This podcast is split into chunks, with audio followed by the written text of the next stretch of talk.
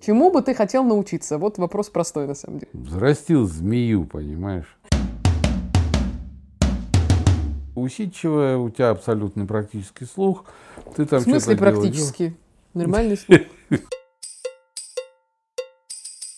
Mein Bruder ist ein Traktorist in unserem Kolchos und wo sein Traktor flog, da ist der Reichen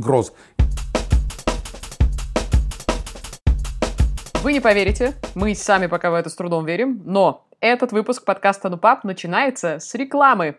Мы придумали простое правило, если кто-то о чем-то хочет рассказать в нашем подкасте, он реально приходит и рассказывает, и получает три каверзных вопроса от меня и от папы.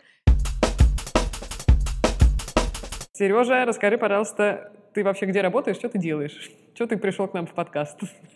Ира, привет. Э, Папа, привет. Собака, привет. Э, Я работаю на Олимпиаде, я профессионал. А что это за Олимпиада «Я профессионал»? Кто там может принять участие? Можем ли мы с папкой подъехать и немножко к вам заявиться там? Я боюсь, вы слегка молоды для этого. О, спасибо. А, э- это- Особенно папа. Это Олимпиада для студентов, которые учатся на бакалавриате или магистратуре. Условия очень простые. У нас есть более 65 направлений, больше 25 вузов-организаторов, которые эти направления придумали и ведут. Это от э, стоматологии до искусственного интеллекта. Э, Олимпиада дает следующие вещи. Первое. э, Денежки можно выиграть. Если поучаствовать и взять золотую медаль, можно получить 200 и 300 тысяч рублей, соответственно, бакалавриата, магистратура минус налоги. Для тех, кто учится на бакалавриате, сертификат нашей прекрасной Олимпиады дает возможность поступить в магистратуру с льготными условиями или вообще без экзаменов. Второгодник из Москвы, 66 лет от роду Леонид, задает вопрос. Где твои 17 лет, пел Владимир Семенович Высоцкий. А как вот в 17 лет сделать выбор, чтобы потом об этом времени вспоминать хорошо? Дело в том, что чтобы не ошибиться с выбором, надо ошибиться с выбором. В 17 лет, как мне кажется, никто не может отчетливо принять э, решение, э, кем он будет, э, не- потому что за то время, пока ты учишься, очень много всего может измениться. Пока ты доучишься, есть вероятность, что твоя профессия уже перестанет существовать. И единственный вариант это все время, всю жизнь заниматься самообразованием, самообучением. Окей, ребята, все подаемся на Олимпиаду «Я профессионал». Если вы все еще учитесь, э, дерзайте и не упускайте свои шансы. Ну что, а мы врываемся в подкаст «Ну, пап», в котором мы сегодня как раз говорим про онлайн-образование. Сережа, ты царь.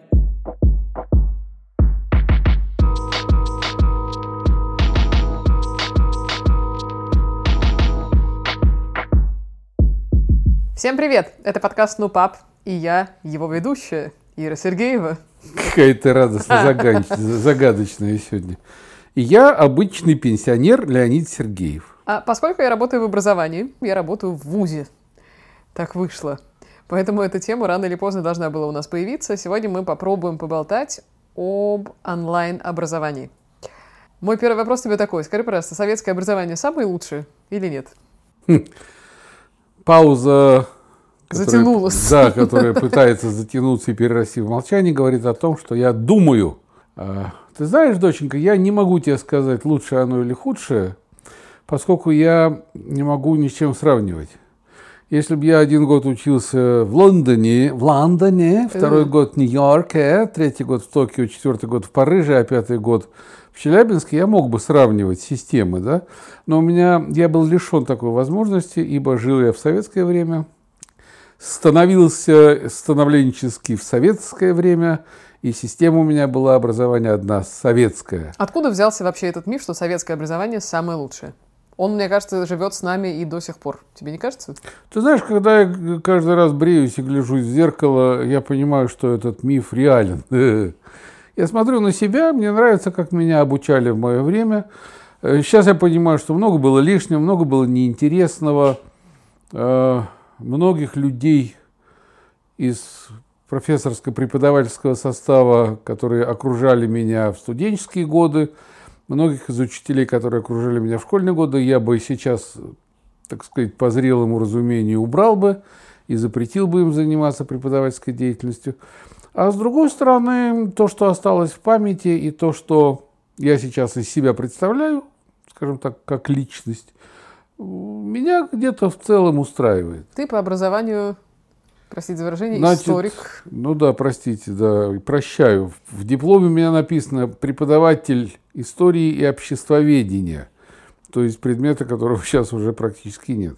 Подожди, у нас сейчас на обществознании заставляют там детей Конституцию Но учить. обществознание Всё. это более общее. Обществоведение это все-таки, знаешь, там, как вот пропал предмет истории КПСС, по которому у меня была тройка.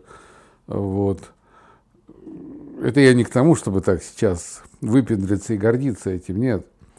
Как в смельчак. Да, но просто предмета сейчас этого нет. Понимаешь, как нет, например, на факультете журналистики предмета теория э, советской партийной печати. Скажи мне, пожалуйста, э, ты видишь разницу в понятиях образования онлайн и обучения онлайн? Думаю, что вижу, потому что образование все-таки подразумевает под собой какое-то фундаментальное, систематизированное, систематическое получение знаний, которое, ну, как бы это большая программа, наверное, да, разработанная какими-то мудрыми, безусловно, людьми, которые тебя из точки А должны довести в точку Б, и это довольно большое расстояние. Ну, начиная с Пифагора, там, да, Ну, Сократа. Типа.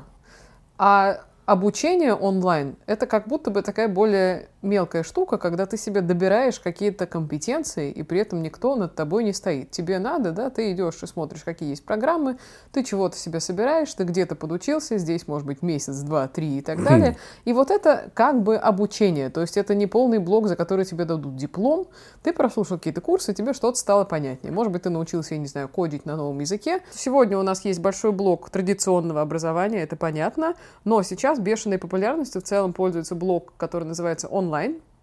И это огромный-огромный рынок в образовании. Когда появились школы, я тебе предлагала как раз ознакомиться с школой, а, где ты действительно можешь себе покупать онлайн всякие курсы, получать какие-то сертификаты. Генетология вот это. Да, у тебя там есть менторы, у тебя есть э, чекпоинты в виде проверки домашних заданий и так далее. И есть третий формат, он называется, я извиняюсь, blended. Это вот сейчас кого сейчас, да? Blended.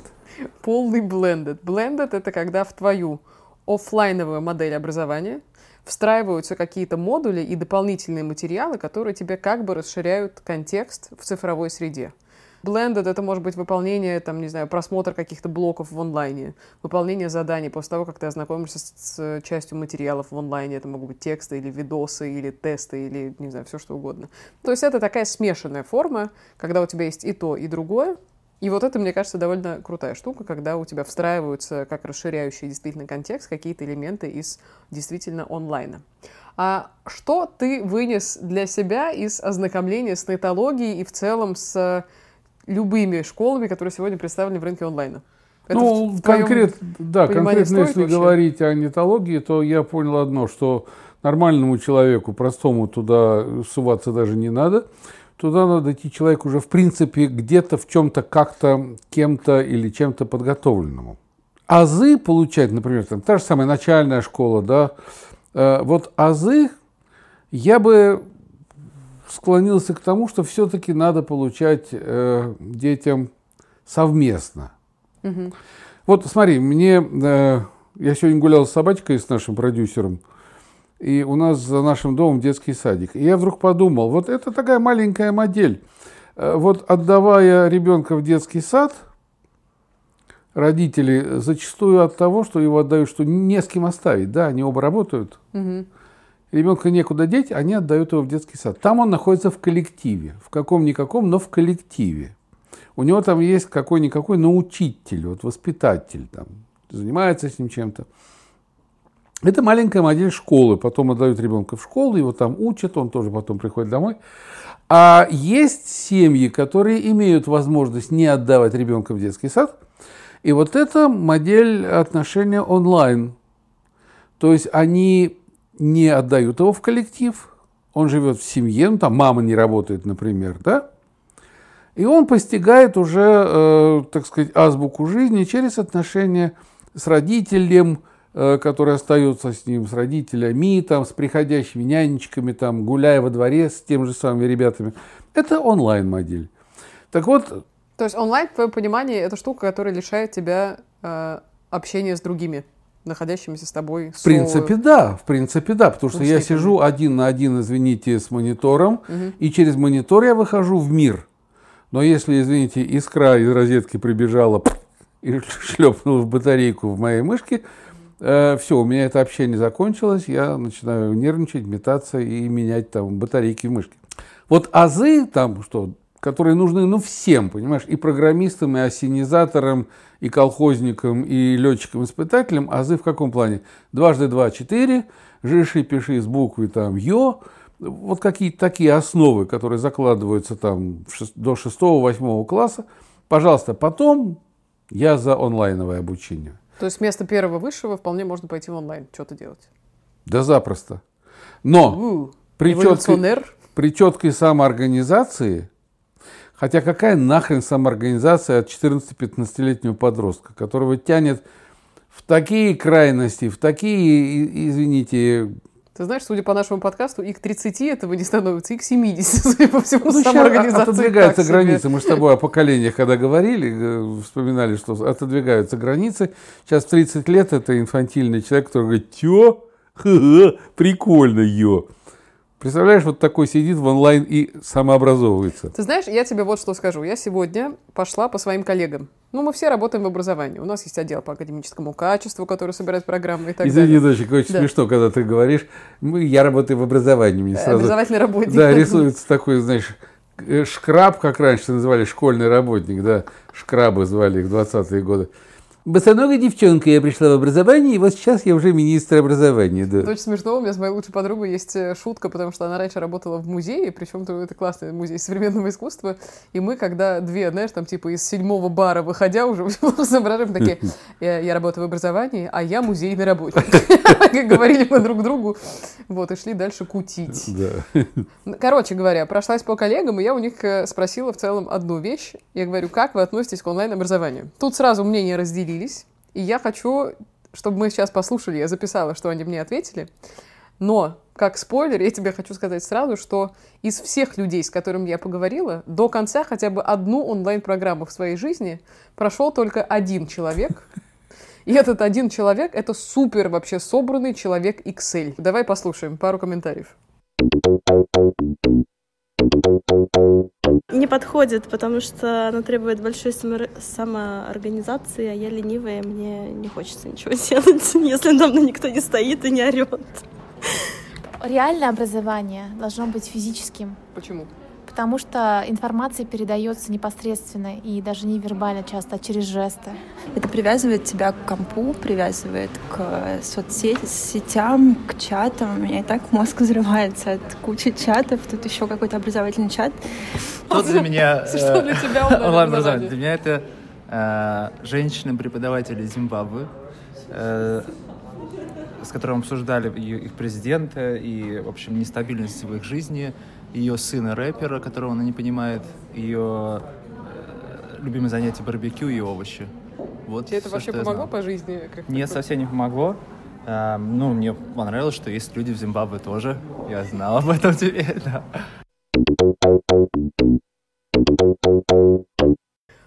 Вот, такие дела. И ну в целом, так иначе и мельницу это льет. Это льет на мельницу того, что уже давно известно. Когда все э, стали изучать более-менее форматы онлайн-образования, как это меняет образовательный процесс, как это влияет на образовательный результат, нужно ли этим управляться как-то по-другому.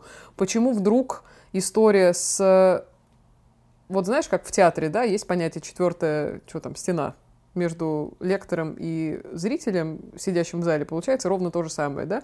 Ну, это классический вариант, когда у меня в университете всякие уважаемые профессора выходили, становились за кафедру, и все, и ты сидишь, и ты полтора часа, ты застрял в абсолютно коммуникации от одного к Стоп, стоп, многим. стоп, стоп, стоп, стоп. Ты Да. не путай, не путай лекции, например, где действительно человек стоит и просто исторгает.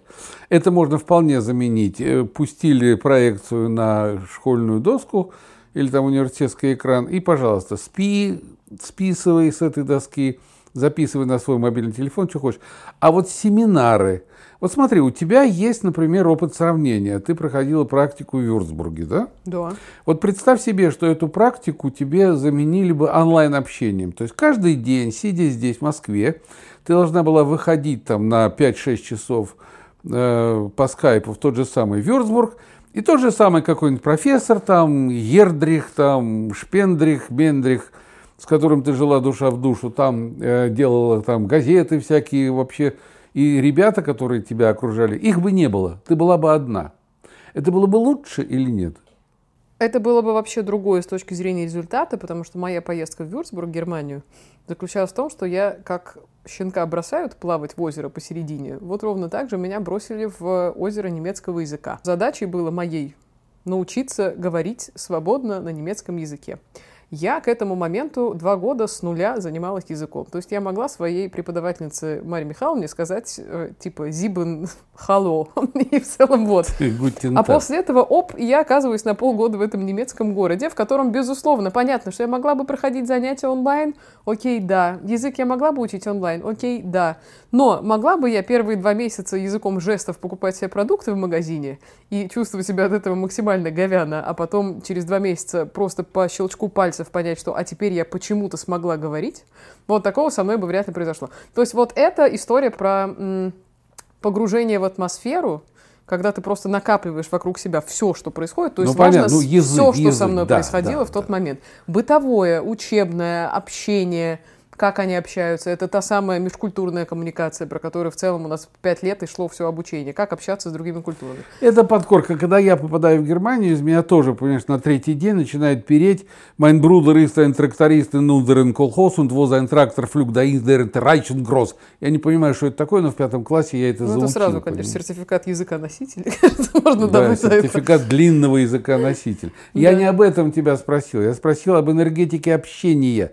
Здесь ну, ты сидишь такого не дал. Вот да, в онлайне и тупо получаешь знания, и которые еще неизвестно, войдут в твою, извини, светленькую башку или не войдут. Захочешь ты их впустить туда, или ты будешь одной рукой держать мобилу и стрекотать со своей подружкой, глядя понимаешь, кровавым глазом на экран. А там ты уже ты уже затолкнута в эту обстановку, тебе некуда деваться, и Это ты отдаешься точно. полностью. А, это тоже очень важный момент, потому что с точки зрения моей любимой вообще коммуникации. Образование сегодня это ведь тоже с какой-то точки зрения медиа, потому что образование в моем мире, если оно входит сюда как онлайновая какая-то штука, оно соревнуется с моим желанием посмотреть сериалы на Netflix, оно соревнуется с моим желанием попереписываться с подружками в Телеграме, оно соревнуется с моим желанием пойти поспать, поесть и так далее. То есть это то самое, что я сегодня обсуждала, опять же, с коллегами на работе. Это должна быть, помимо твоего желания или необходимости чему-то научиться, такая сила самомотивации. Вот. Вот, что просто вот, охренеть. Вот. Эм, как эта сила самомотивации может быть у людей 14-15 лет, я вообще не знаю. Ее не может быть физически. Э, ну, хотя, подожди, слушай, нам тут на почту ведь пришло такое письмо от 15-летнего нашего слушателя, что я уже, конечно, обалдела, это невозможно. Это может гениальный быть, мальчик, э, Добро, Саша, который является, вам. как говорится, исключением, который подтверждает правила. Абсолютно. И, эм, а с другой стороны, даже сейчас, понимаешь, когда мы вроде уже получив первое образование, уже побыв в профессии, уже чего-то поняв, нам становится легче получить онлайн-образование, потому что мы как бы можем понять, что нам нужно, выбрать из этого безумного многообразия, да, то есть я сейчас не пойду учиться молекулярной биологии, потому что я понимаю, что я вообще занимаюсь другим, и молекулярная биология мне в карьере не поможет. Доченька, ты произнесла парольную фразу. Молекулярная биология? Мы можем выбрать то, что нам нужно. Оп. Я вспоминаю себя в 1970 года разлива. Я, мне надо поступать куда-то по окончании школы. Я не знаю, у меня с математикой, физикой, физикой, химией и остальными точными науками никаких контактов вообще – Значит, друг мой хочет поступать в Ульяновское военное высшее училище.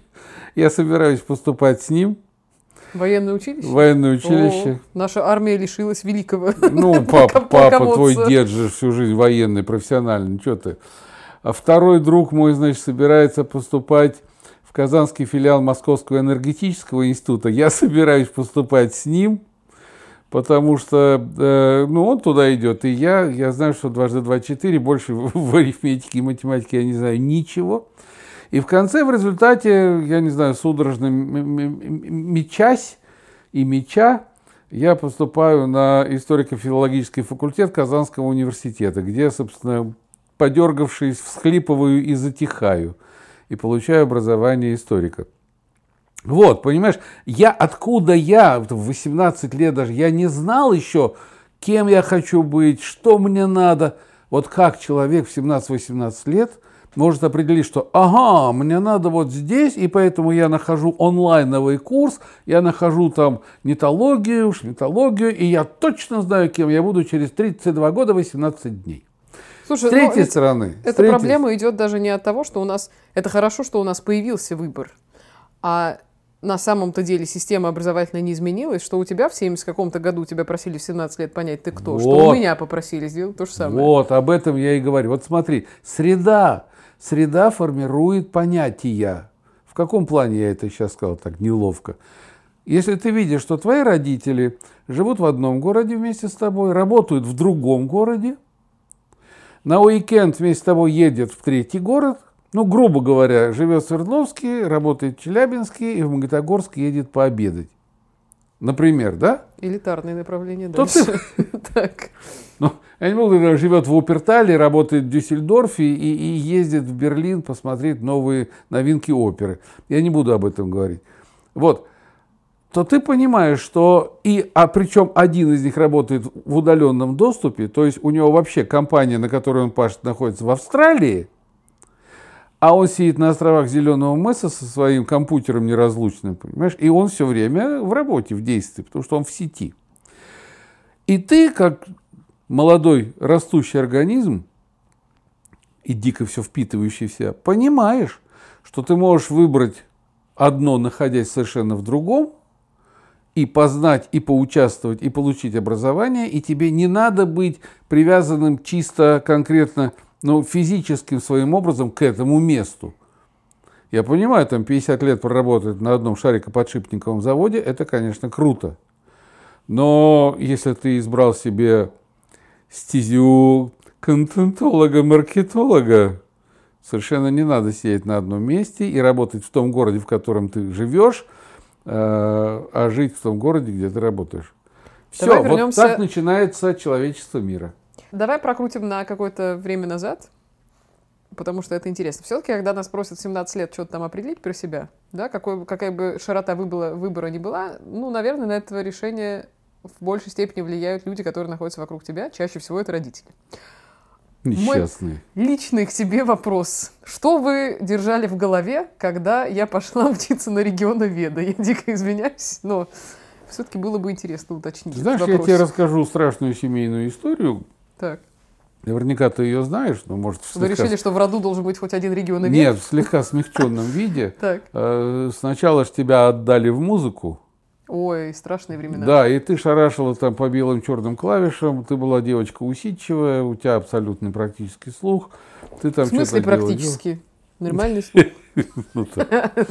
Вот, ты делала какие-то успехи, мама профессиональный музыкант, профессор консерватории, нарадоваться не могла. Но потом наступил момент где-то в классе в пятом, когда, э, чтобы дальше продолжать эти музыкальные истязания, в хорошем смысле этого слова, тебя надо было сломать. Просто сломать, как, так сказать, нарождающуюся личность, просто смертным боем забить до состояния там кровавого куска любящего Шопена, чтобы ты, обливаясь слезами горькими, по 29 часов сидела и бибикала черными и белыми клавишами. Вот. Все люди, которые стали большими музыкантами, все через это прошли. Потому что это такая пытка, это как армия, знаешь, вот. Чтобы стать хорошим солдатом, надо, чтобы об твою шкуру обломали не один десяток шпицрутов. Вот. И когда у тебя вот начался вот этот лом, ломка, Мгм. Тут мама, великий человек, надо дать ей должное, она посмотрела, сказала, девочка хорошая, но не целована Богом. То есть, ну, не будет из нее там музыканта гениального. Ну и что и чё ребенка мучить, что ребенка вот сейчас там ломать, заставлять, да, все эти этюды, там, шматюды. И мы забрали тебя из, по-моему, пятого класса Да, да, так и да, было. школы при э, Московской консерватории, при Березляковском училище. Преподаватели были в шоке, говорили, да вы что, девочка такая хорошая, там все, она там что-то там ля-ля тополя. А мы сказали нет. Советская мешпуха врагу сказала нет.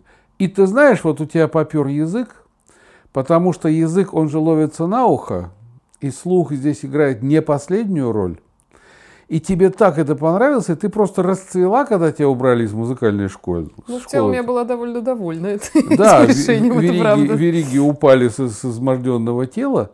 И пошло, пошло, пошло, пошло, и вот все. А потом, когда уже к концу 10 класса, ну, не знаю, ты с языком была на «ты», то не стояло такого в физкультурный институт тебя давать или в торгово-пищевой техникум. Нет. По части онлайна я сегодня еще тоже столкнулась с таким мнением, что разнообразие стало такое сегодня, что из этого даже невозможно выбрать.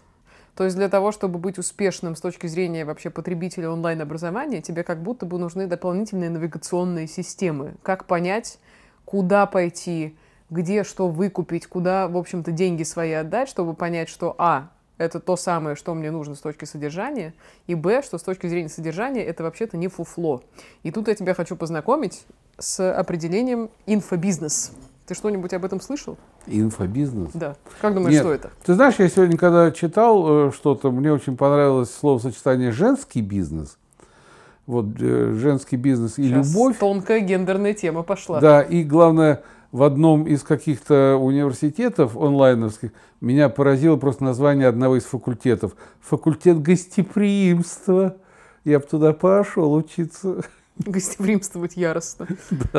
Ну так вот, инфобизнес — это на самом деле порождение эпохи, мне кажется, онлайн-образования. И при этом это породило понимание, что раз сегодня любой человек может стать в целом медийным каналом, может иметь свою аудиторию, это то, о чем мы с тобой говорили уже много раз. Ну, типа, инфлюенсеры про нас, про кто вспомни, это все туда.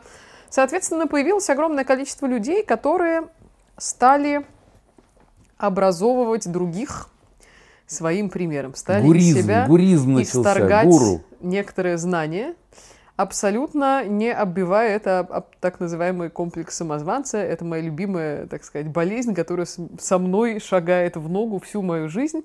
Это единственный вопрос, почему ты в какой-то момент имеешь право что-то людям объяснять. Да, вот накоплен ли тот критический опыт, у тебя, и можешь ли ты им поделиться, умеешь ли ты это делать, ты играющий тренер, или ты говяный тренер, и ты просто игрок, который хорошо делает свою работу, и так далее. И вот ам, появилась целая плеяда людей, так называемых инфобизнесменов, которые собирают деньги, устраивают вебинары, мастер-классы и Да-да-да-да-да. так далее, как стать успешным и красивым за один день и так далее. И, соответственно, это породило вот такую уродливую, мне кажется, категорию онлайн именно образования, которое сегодня, м, так сказать, цветет и пахнет из всех углов. И поэтому сегодня действительно история с навигацией, как не попасться на эти уловки инфобизнесменов, вот это большой-большой вопрос у всех людей, которые так или иначе хотят э, как-то себе, не знаю, типа получить какое-то образование с помощью онлайна. Это отдельная тема, э, тема отдельного обсуждения, потому что действительно, ну знаешь, я, на- наверное, для себя вот так я решил бы, что я бы доверял, э, не зная человеку тому, который э, своим жизненным опытом показывал бы мне и доказывал, что он действительно прошел какой-то определенный путь, который заслуживает уважения. Мгм. Ну, не знаю, если человек, который действительно профессор там какого-то учебного заведения, э, у которого ученики, у которого там монографии, и я могу посмотреть эти книги, там могу что-то найти для себя, и он хочет мне, э, вебинарствуя, что-то объяснить. Я ему поверю.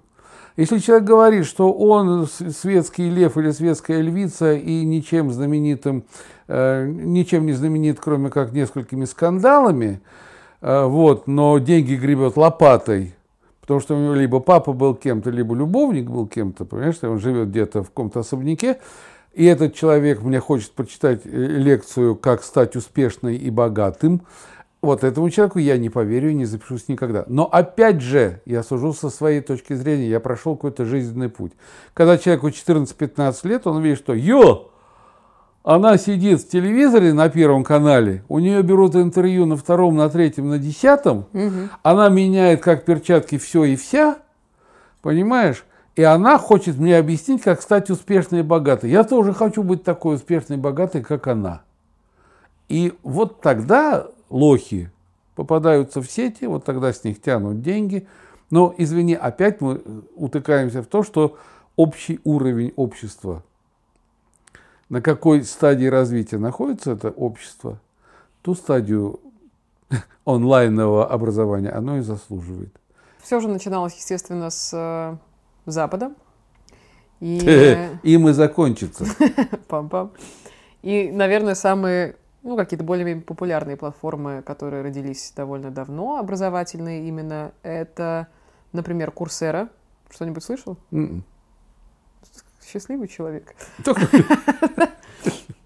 Курсера, Хан Академи, это чувак, которого зов- зовут Салман Хан. А, Он сделал свою академию, он выпускник MIT, очень прекрасный такой идеолог в образовательной среде. И, ну, на самом деле, с точки зрения вообще целеполагания, вот посмотри, у него цель академии, когда он ее создавал, это тоже а, это как площадка, наверное, правильно назвать, с огромным количеством свободных бесплатных курсов от всех ведущих университетов разных стран на английском языке. После этого волонтеры переводят это на все языки мира и так далее. То есть, ну, типа, я могу и завтра пойти послушать лекцию какого-нибудь профессора из Гарварда. Да, без онлайна это произойдет со мной примерно никогда в ближайшем будущем. Вот, и, значит, цель этой академии, когда он ее планировал, и она действительно гремела довольно-таки, все это началось в 2008 году, предоставление высококачественного образования каждому и повсюду. Это, мне кажется, довольно достойная цель, и это, наверное, вообще одно из лучших вещей, которая произошла с нами после изобретения интернета. Ты знаешь, у меня есть цель э, еще более достойная. Я хочу, чтобы все люди жили счастливо и долго. Ну, ну и хрен ли, ну. Ну, цель хорошая же. Упаднически звучит почему-то при всей Ну да, прекрасности да, цели. образование всем. Это хорошая цель. Еще раз говорю, ну, я не знаю. Ну, а интересная статистика среди всего этого, потому что уже какое-то количество лет вся эта история существует, есть такая, ну как, правило 7%. Значит, Курсера, эта платформа организовалась немножко попозже, она стартовала в 2012 году. За энное количество лет они, естественно, получили статистику, как люди вообще путешествуют по этим онлайн-курсам, как они их проходят, с каким успехом, чего они добиваются и так далее. Значит, 7% из э, среднего количества людей, которые брались за прохождение курсов на Курсере, только 7% дошли до конца. То есть это опять подтверждает ту самую вещь, да, и что сказали мои коллеги, и я на себе, на своем примере вижу, у меня до сих пор купленный лежит за довольно нормальные деньги курс по стратегическому маркетингу. Я посмотрела оттуда одно занятие, при том, что мне нравится преподаватель. Там говорятся в целом нормальные, мудрые вещи и так далее. Но правда, я не могу себя заставить два часа досидеть до конца в течение одной лекции, а там их 10. И мне ужасно стыдно, и я полгода живу в стыде. Но как бы... Вот это полное мандалайство. Так. Тут нет ничего плохого, потому что Мандалай – это второй по величине город Бирмы. Слава богу, я думала, это неприличное что-то. Тогда надо говорить сначала о самоопределении, о саморегулировании. Понимаешь, тогда надо воспитывать, там, спать на гвоздях, как Рахметов, понимаешь, глотать там э, бритвы, запивать их соляной кислотой, становиться человеком-пауком, Да. да, а потом уже садиться и смотреть онлайн-курсы. Ну, такого же не бывает. Цель хорошая. Может быть, тогда онлайн-курсы какие-то делать по-другому, немножечко там в виде игр каких-то, анекдотов, завлекать чем-то, деньги платить, я не знаю, там хоть малые, но высылать. Черт его знает, я не знаю. Ну, Вот так мы сейчас внезапно зашли в геймификацию. так, вот в, сейчас ты, э, ты после моего мандалая твоя геймификация просто рушит все. Абсолютно. Слушай, вот ты э, сейчас, имея энное количество свободного времени, в какую область ты бы пошел с точки зрения образования? Какие онлайн-курсы, представь, онлайн-курсы реально, мне кажется, есть вообще во всех областях, начиная с музыки, да, там колледж Беркли выкладывает какие-то обалденные штуки, заканчивая нейро, фигейро, психологией, физикой и так далее. Что бы ты сейчас на твои 66 лет взял бы и дополнил бы себе в качестве компетенции с помощью онлайн-образования? Ух ты, какой вопрос хороший Да. ты мне задала. Чему бы ты хотел научиться? Вот вопрос простой, на самом деле. Взрастил змею, понимаешь? Какая наглость. Чему бы я хотел научиться? Я бы хотел научиться писать большие произведения, крупные формы. Вот я хотел бы. Я чувствую, что во мне сидит много чего. Вот. Малые формы, типа там два матерных слова в строке я уже освоил. Вот. Это результат. Так. Потом, знаешь, мне очень нравятся вот э, люди, которые пишут тексты там, что наш стиральный порошок, понимаешь, он ни нижек, ни вышок. Там, вы- вот, вот я бы это, наверное, Да сочинял. вы, бы какие-то там Леонид, копирайтер. слоганы. Ой, я, я- тут бродил по каким-то сайтам у одной известной светской львицы. Там тоже на сайте было очень интересно. Написала, она, город автор слогана «Хорошо жить хорошо, а плохо жить плохо». Типа, да, вот. Я бы таких слоганов, знаешь, насочинял бы с- с- 100 за рубль. Вот, ну, какие-то вот что-то связанное э, со словами. Я очень люблю образовывать новые слова какие-то. Ну, это обычное дело для нормального человека. Давайте купим курс копирайтера и посмотрим, куда это нас Во, приведет. копирайтер, да, э, копирайтер, копирайтер. Но там какие-то там драконовские условия, надо там написать 10 528 букв и Ну, получить 2 домашние рубля. задания будешь делать, что, нормально. Ну, я работал в журналистике, я писал. И, как говорится, люди не жаловались. А что я сейчас не умею, чтобы мне надо проходить курсы ко- кооператоров? Вот что они мне нового могут дать? Интересненько. Друзья, это челлендж. Папке купим курс копирайтера, а потом проверим, чему он научился.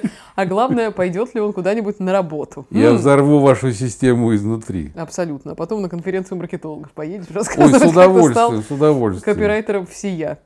Все, все, все в онлайн, занимайтесь, образовывайтесь и учитесь в онлайн. Жизнь наша онлайн. И, и, и до новых встреч. Резко. Ну все, всем пока.